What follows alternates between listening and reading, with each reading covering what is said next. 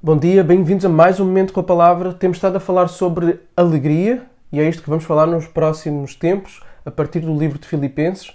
Ontem iniciámos esta caminhada e hoje nós vamos continuar a partir do versículo 8 de Efésios. E diz assim: Pois Deus é testemunha da saudade que tenho de vocês, no profundo afeto de Cristo Jesus. Mais uma vez, Paulo aqui está a reforçar a amizade e os afetos que ele tem para com os filipenses. Lá atrás, ontem, nós vimos que Paulo tem boas memórias do relacionamento de amizade que ele tem com estas pessoas. Estas boas memórias vêm fruto de uma amizade e essa amizade não é uma amizade que é fundamentada em torno de coisas fúteis. Não. E, na verdade, a saudade e esses afetos vêm exatamente pelo facto de esta amizade ser fundamentada num lugar especial. Esta amizade, esta amizade cresce a partir do Evangelho. Ele diz no profundo afeto de Cristo Jesus. E é a partir de uma amizade centrada em torno do Evangelho, das verdades acerca de quem Deus é, de quem nós somos, baseada nisto que é o amor a Deus, no amor ao próximo, estas amizades que andam em torno das coisas que de facto importam na vida, são as amizades que mais marcam. Não quer dizer que outras amizades não possam existir, mas as amizades com pessoas que veem a vida da mesma forma, que têm os mesmos objetivos, que caminham no mesmo sentido, que valorizam aquilo que é o mais importante na vida, essas são as amizades que mais deixam marca no nosso coração e que contribuem mais para a nossa alegria. Então, vê, analisa quais, quais, quais têm sido as tuas principais amizades. E se não tens amizades com pessoas que girem em torno daquilo que de facto importa na vida, então procura desenvolver esse tipo de amizades, sem intencional. Vai faltar alegria na tua vida se não existirem amizades assim. E Paulo continua: E também faço esta oração, que o vosso amor aumente mais e mais em conhecimento e toda a percepção, para que vocês aprovem as coisas excelentes e sejam sinceros e inculpáveis para o dia de Cristo, cheios do fruto de justiça que vem por meio de Jesus Cristo para a glória e louvor de Deus. Aqui o ponto, uma vida verdadeiramente alegre, e nós falámos disto ontem, a alegria precisa incorporar os momentos de dificuldade, os momentos de tristeza, os momentos de fracasso, os momentos de adversidade, falámos disto, porque esta alegria não é uma alegria que coloca de lado e que foge da tristeza. Okay? Uma pessoa que passa a vida toda a lutar contra a tristeza é uma pessoa que, na verdade, só vai mergulhar cada vez mais diante do facto que esses são momentos inevitáveis. ok? Inevitáveis. E que vão estar connosco quase sempre. ok? Há coisas na nossa vida que nunca vão estar plenamente resolvidas. Nunca, nunca, nunca, nunca, deste lado da existência. Portanto, mesmo que nós estejamos no meio de um momento de felicidade, de alegria momentânea, como um bom jantar com bons amigos, certamente vai haver uma memória de um amigo que nos feriu de alguma forma, de uma amizade que já não há mais, que não conseguimos resolver. Certamente, quando estivermos em família, em torno de filhos, a rirmos. Certamente pode vir à memória um luto de um familiar que podia estar ali e que não está. Então, todos os momentos de alegria que nós possamos viver são manchados por pequenos momentos de tristeza, que, embora lá atrás possam ter sido muito maiores e hoje sejam menores e estejam mais resolvidos, há um agridoce. Ok? Então, Viver uma vida em torno de evitar e de fugir e de negar a presença destas verdades é, na verdade, mergulhar ainda mais nelas. É correr o risco de se sentar em autocomiseração e em vitimização. Portanto, a forma correta, e foi isto que eu quis enfatizar ontem, de lidar com a tristeza, para que possamos viver esta alegria que é permanente, é integrar esses momentos de uma forma saudável. À luz do quê?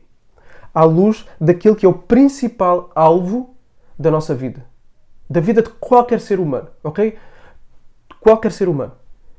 Glorificar e louvar a Deus, ok? Glorificar e louvar a Deus. Este é o principal propósito do homem. Ter prazer em Deus. Glorificá-lo.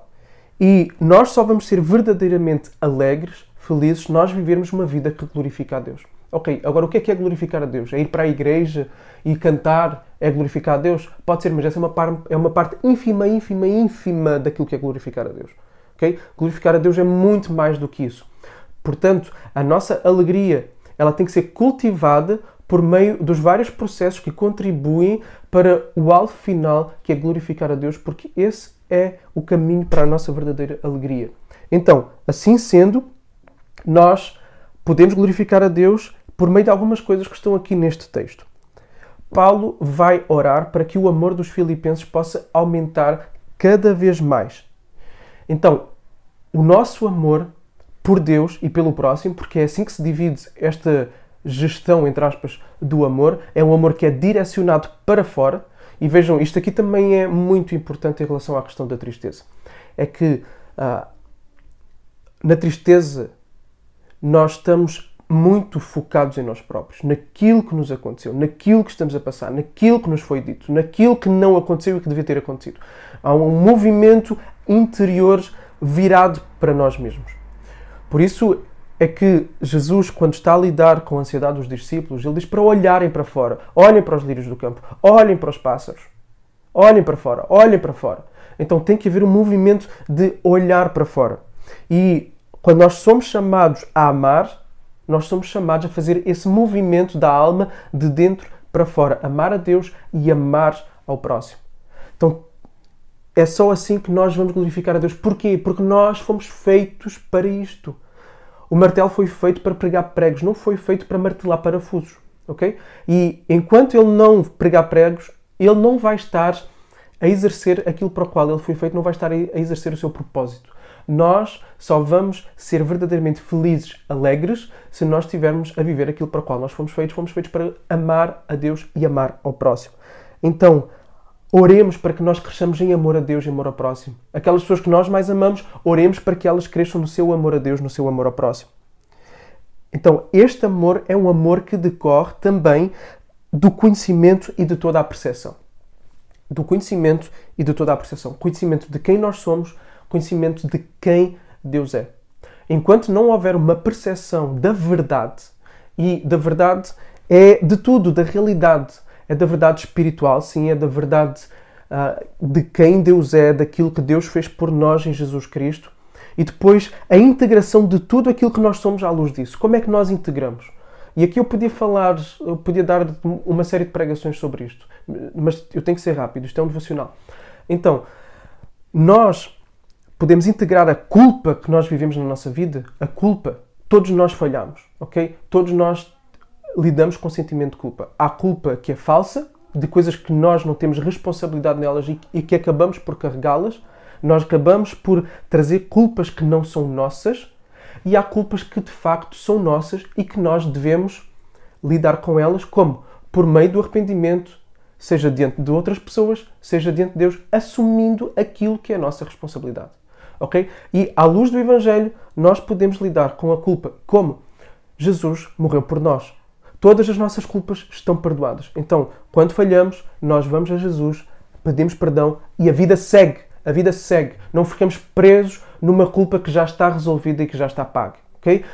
Ah, consequências vêm, sofremos essas consequências, mas não ficamos presos na culpa. Então, a verdade liberta-nos da culpa. A culpa contribui para a tristeza. Portanto, a verdade traz-nos o caminho para a verdadeira alegria, uma vida sem culpa.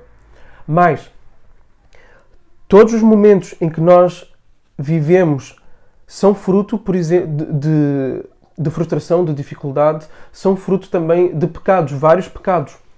Então, no pleno conhecimento da verdade, nós aprendemos o que é uma vida que é oposta ao pecado, ok?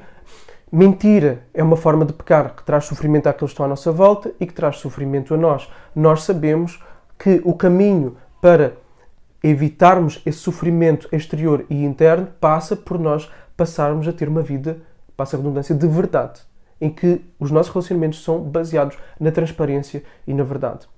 Então, a nossa vida tem que ser vivida à luz deste conhecimento da verdade, do Evangelho. O Evangelho liberta-nos da culpa, o Evangelho liberta-nos de vários pecados, O Evangelho liberta-nos, por exemplo, de uma vida autocentrada e, e leva-nos para viver uma vida que começa a caminhar ao lado de outras pessoas. E uma vida, como eu disse há pouco, uma vida que caminha ao lado de outras pessoas é uma vida que encontra o seu propósito.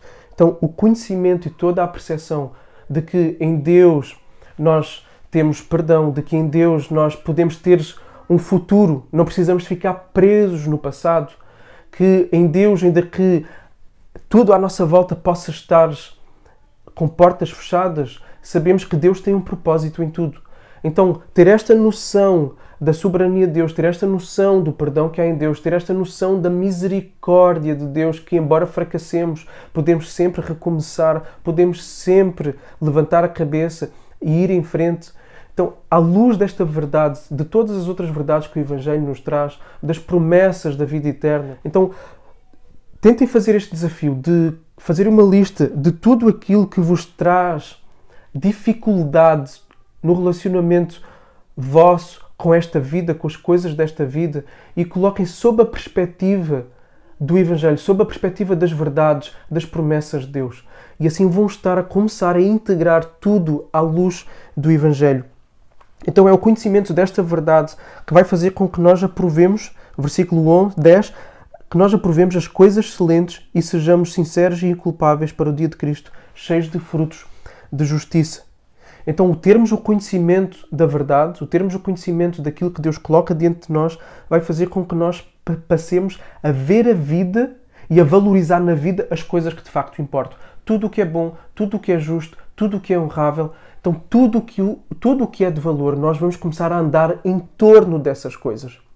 Em torno daquilo que é o fruto do Espírito, a paciência, a alegria, o amor, o autodomínio, em torno de melhorar a vida dos outros, em torno de contribuir para uma sociedade melhor, em torno de darmos o nosso melhor sacrificialmente aos nossos amigos, aos nossos cônjuges, aos nossos filhos. Então, nós vamos estar envolvidos numa vida que contribui para nós sermos íntegros no nosso caráter, sinceros, puros e inofensivos, inculpáveis para o dia de Cristo. Isto é uma vida que dá fruto. E uma vida que dá fruto é uma vida que glorifica a Deus. Então vejam o movimento, por favor, fiquem com isto aqui. Começa numa percepção da realidade tal como ela é, não numa fuga da realidade. Uma percepção da, da realidade que muitas vezes pode ser dolorosa para nós lidarmos com a culpa, vamos ter que assumir que somos culpados. E não somos aqui chamados a essas tretas de nos perdoarmos a nós próprios. Não, nós não temos que perdoar a nós próprios. Se nós somos culpados de alguma coisa, somos culpados e ponto final. Quem tem que nos perdoar é quem nós ofendemos. E nós ofendemos a Deus e nós ofendemos o próximo. Então assumir a responsabilidade não passa por passarmos um paninho quente na porcaria que nós fazemos. Passa por pedirmos perdão a quem temos que pedir perdão e recebermos e abraçarmos esse perdão e siga em frente. A cura está no perdão dos outros e não está no auto-perdão, porque isso não existe. Ok? Naquilo que nós não temos culpa, não vamos agarrar culpa, vamos deixar para trás, vamos soltar e siga em frente. Então, isto é só um pequeno exemplo. Há muitas outras coisas que podiam ser aqui faladas. Mas então, há um conhecimento da realidade, há um conhecimento da verdade e isso leva-nos a percepcionar a realidade à nossa volta em função das coisas que de facto importam, não as nossas coisas, mas as coisas relacionadas com os outros, com Deus, e daí nós vamos desenvolver um caráter por valorizarmos essas coisas que se move em torno dessas coisas. E aí vamos dar fruto. Vamos assistir aqueles que estão em necessidade. Vamos construir famílias saudáveis. Vamos viver uma vida que procura andar em consonância daquilo que vai ser o melhor para aqueles que estão à nossa volta. Tá bom? E isto vem por meio de Jesus Cristo. Isto só é possível por meio do Evangelho. Só o Evangelho abre os nossos olhos para aquilo que de facto importa. Só o, só o Evangelho, a boa notícia que há em Jesus, tira os olhos de nós próprios e coloca em Deus e naquilo que Deus fala sobre tudo o que existe nesta vida. E é isto que vai louvar e glorificar a Deus. Uma vida que parte do conhecimento da verdade, que faz a sua vida dar em torno das coisas que de facto importam e que vai fazer com que façamos este movimento de dentro do egoísmo para fora, em direção aos outros. E é isto que traz alegria, é isto que traz a verdadeira e plena alegria. Então, é isto que eu tenho para falar hoje. Talvez tenha sido muito, muita informação. Anota aí as várias coisas e começa a agir em função disto. Que Deus te abençoe e até amanhã.